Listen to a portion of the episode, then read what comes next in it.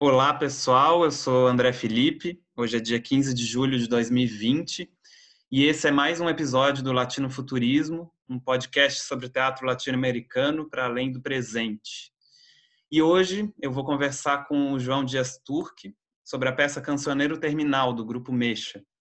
O João é de Goiânia, mas mora muito tempo em São Paulo. Ele é escritor, dramaturgo, diretor, performer, e faz parte de dois coletivos paulistanos, o Cinza e o Mexa. Sobre o Mexa a gente vai falar hoje. Bem-vindo, João. Oi, André, obrigado. Ah, obrigado você por topar falar comigo. É, bom, é, antes de qualquer coisa, antes de situar o que é a peça Cancioneiro Terminal, o que é o Grupo Mexa, eu queria que você falasse uh, a primeira imagem que te vem à mente quando você pensa na peça Cancioneiro Terminal? Eu me lembro da Tati, uma das atrizes do grupo, chorando porque a peça tinha sido cancelada é, 30 minutos antes da gente entrar em cena. Em que contexto isso? É, isso foi na última apresentação que a gente ia fazer é, na MIT, a Mostra Internacional de Teatro. E foi exatamente no dia que é, tudo em São Paulo fechou por causa do coronavírus. E a gente foi, acho que a gente gosta de falar que a gente foi a primeira peça cancelada. a ser interrompido, nossa. É, e a partir dessa imagem, você pode então situar um pouco a peça para a gente? Em que contexto ela foi criada? De que inquietações ela surge? É, da onde ela surge, né? Um pouco o que é o Grupo Mexa? É legal. É uma, é, o Cancioneiro Terminal é uma peça que a gente faz desde 2017. É, eu, ela já teve outros títulos, mas eu considero que é o mesmo trabalho, porque a gente faz a partir do mesmo procedimento. Uhum. A gente olha para as imagens que foram produzidas sobre nós e por nós, e a gente decide com quais delas a gente gostaria de contar a história do nosso presente. A partir disso, a gente monta um filme que é projetado e a gente dialoga ao vivo com esse filme que está sendo projetado, que é a uhum. história que a gente quer contar. E a gente termina de contar ela com a presença física. Então, tem um pouco esse jogo entre a imagem que já tinha sido gravada, a presença física, que é do presente, mas essa imagem, que é do passado, ela acaba apontando algo sobre o futuro, porque é o que a gente quer que o público se lembre. Sim. E cada apresentação são imagens diferentes. É, a gente Algumas se repetem, dependendo da história que a gente quer contar, mas a gente já fez acho que quatro vezes essa peça e as quatro vezes foram assim radicalmente diferentes. É até uhum. engraçado participar de um festival que em geral o curador assistiu o vídeo, é, quando ele ele sempre leva um susto quando ele vê a peça que ele que ele, que ele contratou. é, e você pode falar um pouco sobre o Mexa? Da onde Posso. surge esse grupo, onde ele está localizado e tal? Qual é o contexto dele? Legal. O Mexa é um grupo que surgiu em 2015. É um grupo foi fundado pela Anitta Silvia, é uma ativista trans, é, moradora de rua, né? E um artista visual chamado Du Quintanilha. É, uhum. os dois juntos fizeram esse grupo inicialmente era um grupo político, então eles faziam uma atuação muito mais política que artística, se manifestavam, organizavam distribuição de almoços no contexto da Cracolândia, é, entre outras coisas, e com o tempo ele foi ficando mais artístico. A dimensão de performance foi ganhando força. Eu entrei no grupo em 2016, porque eles iam fazer a primeira peça de teatro, daí me chamaram para ajudar com a dramaturgia. E é um grupo que discute exatamente essa relação com a rua e também com essas pessoas à margem, que em geral os atores da, do, do, coletivo mudam, sempre muda muito as pessoas, mas em geral são pessoas que ou estão em situação de rua, né, na rua mesmo ou em abrigos, ou já passaram por essa situação de rua e foi aí que eles conheceram a Anitta. A Anitta é a nossa, é a nossa diretora de elenco, além de criadora do uhum. grupo. e... e como é o nome da casa? Casa Florescer, né? Que boa Casa Florescer, da... isso. Sim. E o grupo, então, é composto por, por pessoas da Casa Florescer e por pessoas de diversos contextos. Como é um pouco a formação, assim? Desse grupo? É, eu diria, eu diria que, a, que, em geral, o grupo, a gente tem uma média de pessoas que é 15, 16 pessoas, mas isso muda muito. Alguns projetos têm 30, alguns projetos têm 10, porque uhum. ou mais gente chega ou muita gente vai embora. É, a maioria das pessoas do grupo são pessoas trans ou travestis, né? Mulheres trans ou travestis. É, eu diria que 80% do grupo é composto. E, e por ou atuais moradoras ou ex-moradoras da Casa Florescer, que ou estão em outro abrigo ou se mudaram para uma casa com várias outras meninas, enfim. E uhum. tem aí uns 20% do grupo que são pessoas é, cis e, em geral, um pouco mais socialmente inseridas, que são a dimensão dos artistas profissionais que entraram no grupo, porque o grupo é muito sobre essas pontes, né? Uhum. Então é uma pessoa em situação de rua que é a Anitta, mas que quis fundar o grupo com um artista visual porque ela queria que a mensagem dela chegasse em contextos que ela não chegaria sem essa ponte. Uhum. É, o grupo sempre foi um pouco sobre essa, essas pontes mesmo e sobre essas sobre esses abismos, na verdade, né? Como que eu, um cara cisgênero, sou gay, mas sou cis, branco, né? Como que eu posso escrever uma dramaturgia para um grupo que é majoritariamente trans e travesti?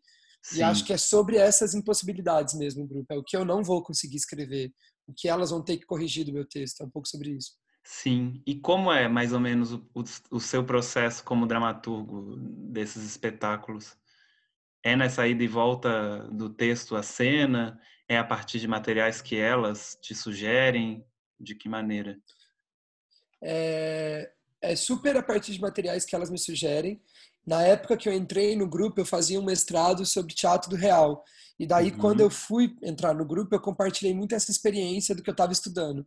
E a gente, e elas na época me disseram, uma delas, a Patrícia me disse uma frase que eu acho que norteia um pouco minha atuação no grupo, que ela, ela, ela, ela se define como performer do real de mim mesma. E acho que é um pouco é, é um pouco sobre isso, o grupo, eu acho. É, é, como a gente sempre trabalha com o nosso próprio material, com o nosso próprio real, em geral eu peço para elas me escreverem ou gravarem áudios, algumas pessoas do grupo não são alfabetizadas, e a partir desse material eu construo uma primeira coluna vertebral, que eu chamo do trabalho, e aí eu levo para a cena. Uhum. E aí tem um outro conceito que para a gente é muito importante, que é o conceito de bomba, porque é a possibilidade de qualquer pessoa bombardear o que outra pessoa fez, hum. inclusive a minha própria dramaturgia, inclusive a qualquer momento até ao vivo em cena. Ah, isso é, é algo perguntar. que é, a gente sempre possibilita que isso aconteça. Então, quem vai fazer luz, os nossos trabalhos, quem vai fazer áudio morre de medo da gente, na verdade, porque sempre pode ser que tenha pode ser que tenha alguma cena que a pessoa está realmente fazendo ali na hora e eu não sabia e a gente autoriza isso, assim, é algo que a dramaturgia sempre aceita. Para mim foi muito difícil no início tolerar isso. Meu texto perfeito, que eu achava que estava perfeito, ia ser bombardeado, mas depois, hoje em dia, eu nem conseguiria fazer de outro jeito, eu acho. É parte do procedimento total. É, e a total. peça da MIT, então, foi uma bomba total, né? Foi, foi uma bomba que, pela primeira vez, a gente a gente estava. É muito legal você ter falado isso, porque a gente tem essa piada que a gente adora dizer que a gente é, que a gente trabalha a partir da noção de fracasso, a partir da noção de imperfeição, a partir da uhum. noção de falha. Só que a gente sempre estava muito sob controle do fracasso e da falha. São fracassos Sim. nossos que a gente vive fora do palco, são falhas que a gente mesmo traz para a cena ao vivo. E dessa vez foi um fracasso que não foi a gente, não estava no nosso controle. E uhum. foi uma uhum. loucura. Mas ao mesmo tempo eu acho que por ter essa tecnologia no grupo, a gente conseguiu fazer a peça. A gente fez a peça mesmo assim, a peça aconteceu na rua. Acho que eu esqueci de falar isso no início. Sim, sim. E voltando então para o Cancioneiro Terminal, é, você pode contar um pouco com, sobre quais imagens vocês trabalharam é, nessa última versão, né? nessa versão que não aconteceu e aconteceu na MIT? De que maneira, enfim, vocês contavam essa história, a partir de quais imagens, e de que maneira ela aconteceu também, né? Ah, que bonito falar sobre isso, porque a imagem que a gente partiu, a principal imagem, foi o desaparecimento de uma das garotas do grupo, que um, dois meses antes da gente fazer a Meet reapareceu, que é a Ivana, Ivana Siqueira. Uhum. É uma cantora do grupo que ficou dois anos desaparecida. Então a imagem que começa esse trabalho, o trabalho anterior tinha sido sobre o desaparecimento da Ivana.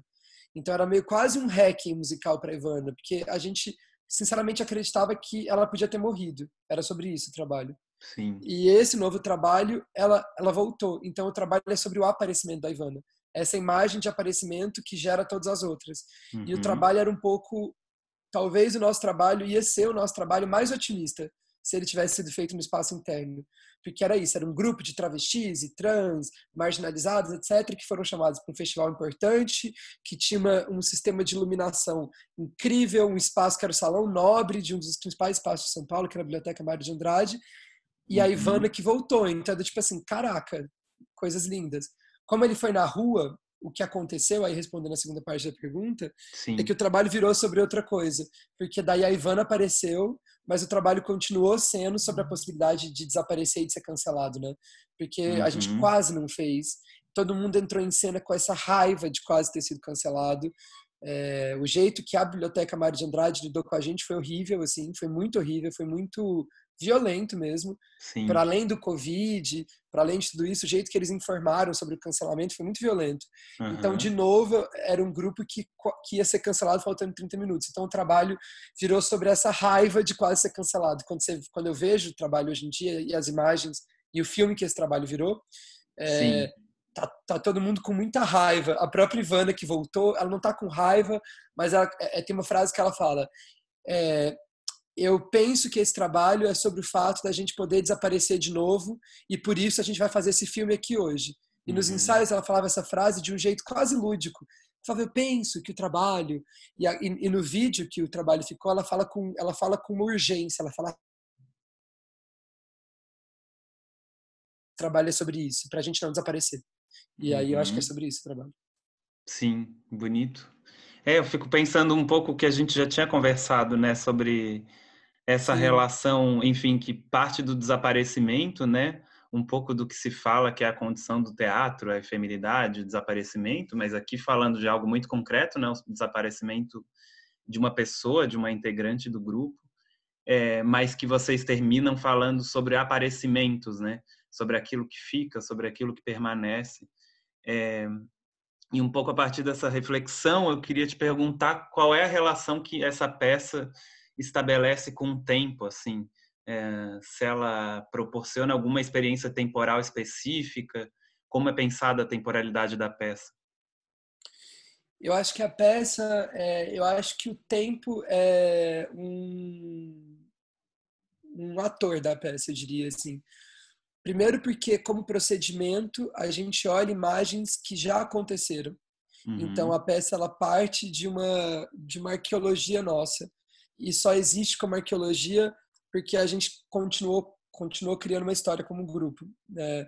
Então acho que ela é, ela começa olhando para o passado, mas é exatamente a subversão dessas imagens serem passado que interessa para a gente, porque quando a gente começa ali na presença, a peça, a gente Sim. diz que a gente está fazendo esse filme ao vivo e a gente quer que vocês guardem esse filme para o futuro.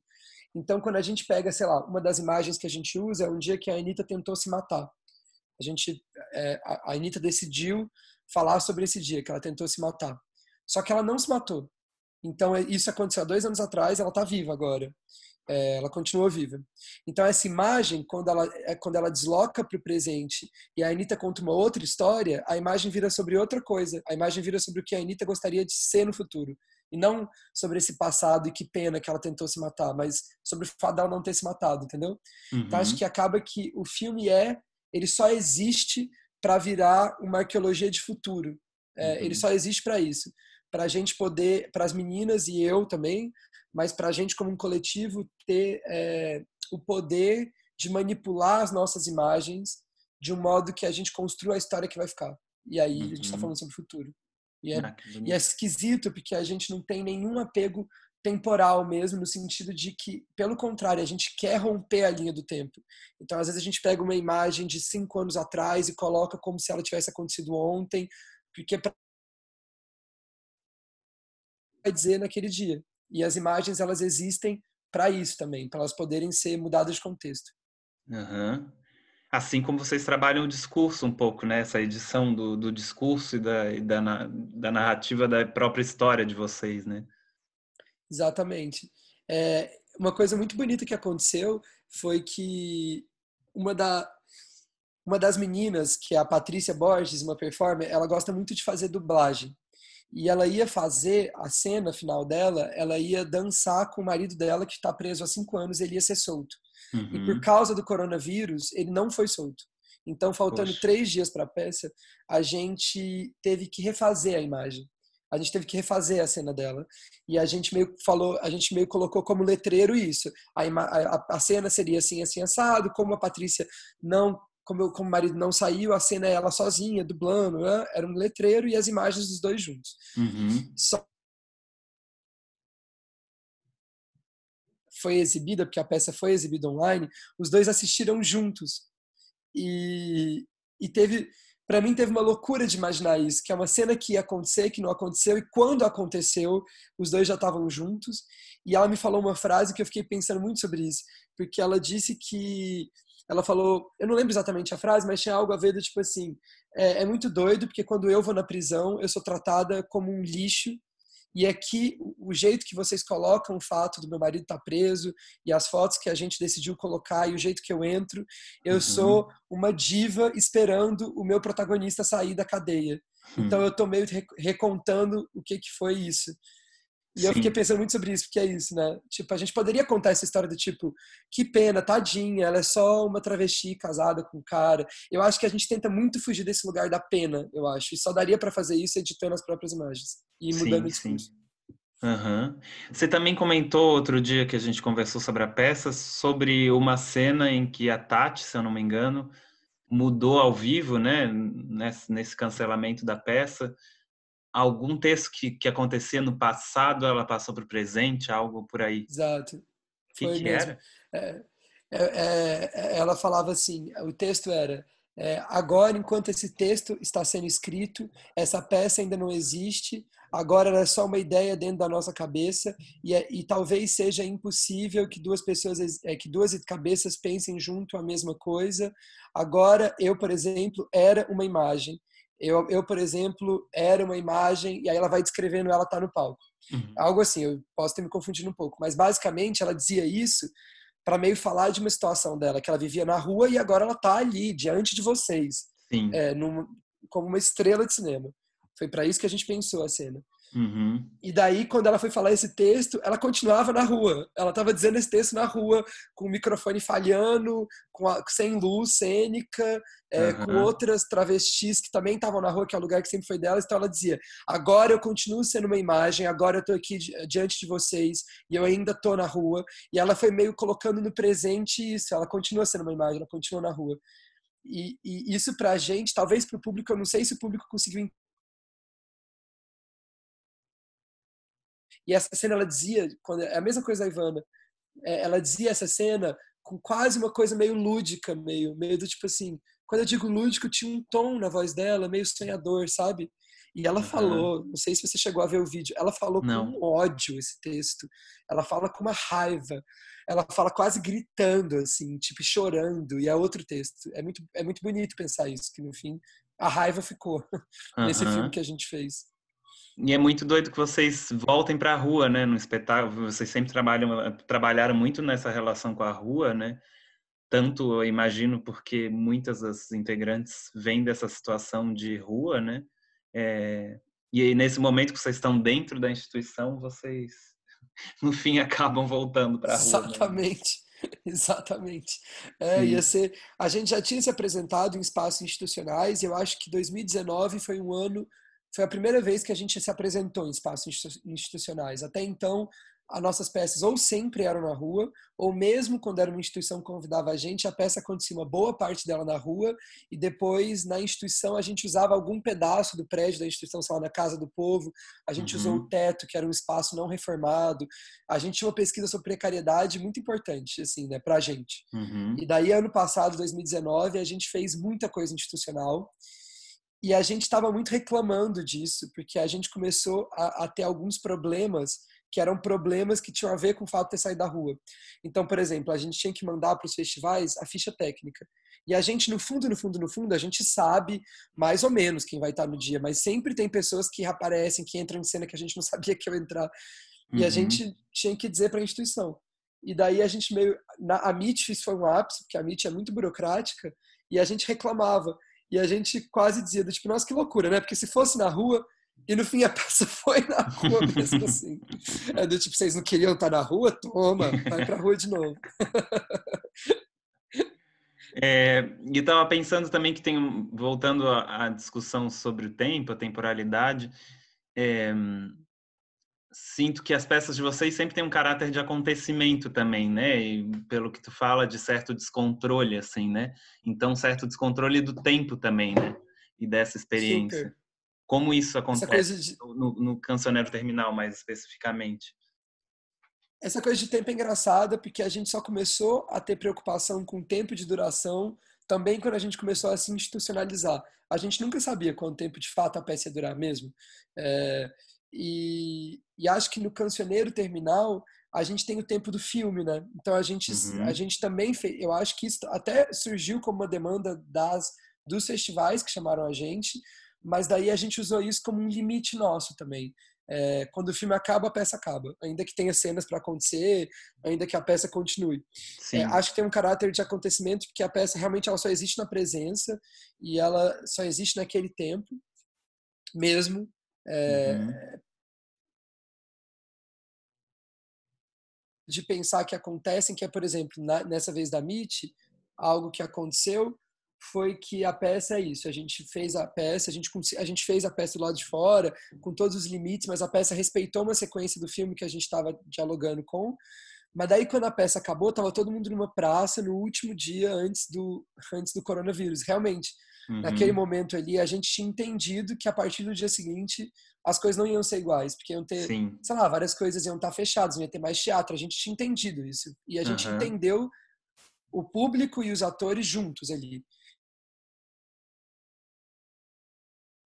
Uma coisa muito bonita é que as pessoas não iam embora, não iam embora. As pessoas ficaram, acabou a peça, numa praça, as pessoas não iam embora. E daí uma das meninas do grupo foi se dilatando, como até percepção de tempo. Se eu fosse te contar dessa noite, acho que travou um pouco, né? Travou, travou algumas vezes, mas está dando para entender. Ah, que bom então, porque meu computador me avisou que é, sua internet está instável. Quem não está instável agora? Né? e quem não está? quem não está? Não, mas eu, eu, eu sinto uma coisa uma dilatação de uma sensação de tempo, porque ninguém do público ia embora. Essa atriz uhum. do grupo começou a tocar a tabaque e ela tocava uma música do candomblé que é um ponto e a ideia dos pontos de candomblé é que eles podem ser eternos, eles podem durar para sempre, né? Eles, eles, vão se repetindo até que o ritual aconteça, até que o ritual acabe e não tem um tempo para o ponto acontecer. E ela foi tocando esse ponto e se eu te contar dessa noite, ela me parece infinita, assim. É quase foi tipo eu nem consigo lembrar muito do, do, dia anterior a esse dia. É quase que se minha vida inteira tivesse sido esse último dia. É uma loucura uhum. até para mim tá, ter vivido isso. Durou, é, sei muito lá. doida a nossa experiência de temporalidade agora, vivendo nesse momento de pandemia, né, e de quarentenas e tudo mais, de como mudou essa percepção e pensar nesse mundo pré-pandêmico é muito louco, né? E aí entra em jogo também um pouco essa relação com a edição que vocês falam, da edição da memória também, né? De que maneira a gente lembra, do que a gente lembra e escolhe lembrar. É, essa peça também que virou vídeo, né? Você está contando, eu não, eu não cheguei a ver. Vocês fizeram um vídeo a partir dessa experiência na MIT? Foi, a gente fez um vídeo que aí é como se fosse o trabalho é, para ser assistido em casa, uhum. mas daí não é mais, enfim, né? É outro trabalho porque é um vídeo, mas a gente tentou trazer essa sensação tanto do cancelamento quanto do caos para um vídeo. Eu vou, eu vou te mandar um link. É ah, é engraçado legal. isso. Vou tentar você, colocar você na falou. descrição, vou ver se consigo ah, colocar legal. na descrição do, do, episódio. Ah, legal. Tem uma coisa muito bonita assim, é, que é, a Tati também, é, pensando nessa coisa do tempo e da edição das memórias, é, a Tati mandou um áudio essa semana falando sobre pandemia, que eu achei muito bonito, que em algum momento do áudio ela falava com muita segurança e força, assim. Ela dizia a frase, é... como é que era a frase que ela dizia? Ela falava assim, ah, tipo, eu tô só começando, né? Como assim o mundo acabou? Eu tô só começando. É, tipo, eu acabei de começar. E eu percebi que eu tinha falado essa mesma frase com muita tristeza numa, numa terapia uma semana antes eu tinha falado pro meu terapeuta, tipo, meu, minha carreira tinha só começado. Uhum. Como assim? E eu acho que tem a ver com. Talvez o trabalho é sobre isso, porque também a possibilidade de editar as próprias memórias é algo que eu aprendi com algumas atrizes do grupo, né? a Tati, Tatiana Del Campobello, com a Yasmin Bispo, que é entender que a sua história você não está fadado a ela, porque você pode recontar ela. Não tem nada a ver com ficção. Tem a ver uhum. com a edição que você faz do que o jeito que você quer que o mundo te leia. Já que Sim. você está tão acostumada a ser lida de um jeito que você não quer ser lida e a ser lida de um jeito errado, uhum. então você subverte isso como atriz de si mesma e você vai contar para o mundo qual que é o roteiro que eles vão ter seu. Isso uhum. é tão uhum. bonito de pensar Super. e acho que é tão difícil para a gente. E entra nessa relação com o futuro que você falava antes, né? De como a partir da memória, a partir da nossa memória, a gente edita a nossa narrativa, como a gente quer que ela seja levada, enfim. Exatamente, eu acho que tem, eu acho que é sempre uma é, a gente estava fazendo várias reuniões com algumas instituições que a gente é parceiro, como a Casa do Povo, etc., e pensando quais são os, qual é o futuro do grupo, o, o grupo pretende se encontrar, e até uma pergunta engraçada, porque para o Mexa, para as pessoas que estão no Mexa, ainda que eu saia do grupo, ainda que algumas pessoas saiam do grupo, a sensação é de que o grupo só existe como futuro, o grupo nunca vai deixar de existir, porque como passado ele mesmo as coisas que aconteceram no passado, elas só existem para recontar uma história no futuro. Então, falar sobre o futuro é quase tipo é a única existência possível, é a do futuro. A gente, nem, a gente nem tem um passado ao qual se filiar. A gente uhum. tem que falar sobre o futuro mesmo. Ah, total. É, me faz pensar muito, enfim, pensando, né, que a população LGBT é uma população, enfim, que no Brasil é, se não me engano, o país que mais mata, né, a população LGBT. Sim. É, falar sobre o futuro é muito importante, né? falar sobre, sobre nossos futuros, assim. Ainda mais mulheres é travestis em né? situação de rua em São Paulo, né? Total. E aí me é faz lembrar um pouco da origem do, do, afro, do afrofuturismo, né? Que, que pensa essa relação do futuro. É, e um futuro não só o futuro apocalíptico, que é o mais óbvio que a gente consegue pensar, né, mas também em outras possibilidades alternativas de futuro, né? Porque é o Exatamente. que nos sobra, sei lá, né, o que, enfim. Eu tô pensando muito sobre isso, assim, eu tô vendo muitas obras agora na quarentena muito apocalípticas e muito melancólicas e eu tô e eu não tô nem um pouco interessado nesse tipo de obra. Eu fico uhum. pensando, eu tô mais interessado nesse áudio que a Tati me mandou, de falar com um tom de com um tom de segurança que eu tô só começando. Tipo, sim. eu tô só começando, não acabou agora. Tô mais interessado nisso, eu acho. Sim, sim, sim. É, até porque a gente não tem saúde mental para continuar reforçando Exatamente. um futuro apocalíptico, né? Mesmo porque quando o futuro já não foi apocalíptico, né? O mundo tá o tempo inteiro acabando, já acabou para um monte de gente, nem existe. Sim, sim. A gente tá meio, nossa. Aham. Uhum. Bom, João, acho que é por aí. Você queria falar mais alguma coisa que você acha que ficou faltando? Importante nossa, de não. falar sobre o espetáculo, sobre qualquer coisa? Não, falei, nossa, falei tanto. A gente nessa fase de quarentena, né? Alguém te liga, você... não existem limites temporais, falando em tempo. Bom, então não, a gente fecha isso, por adorei. aqui. É, te agradeço muito pela presença e pela conversa. É, a gente já tinha conversado bastante antes sobre o espetáculo e foi bom ouvir de novo é, e colocar nesse contexto aqui do podcast, que pretende falar sobre essas relações temporais no teatro, especialmente essa relação com o futuro. E acho que o Mexa faz uma relação com o tempo, com a memória, com o futuro muito especial. assim. É, então, Legal, te agradeço adorei, muito a presença. É, agradeço quem, quem for ouvir. É, desculpar futuro. um pouco pelas, pelas questões de, de conexão, mas enfim, essa é a condição. Estamos todos instáveis nesse momento. É, Exatamente. E é isso. Um beijo grande, João. Beijo, André. Saudades.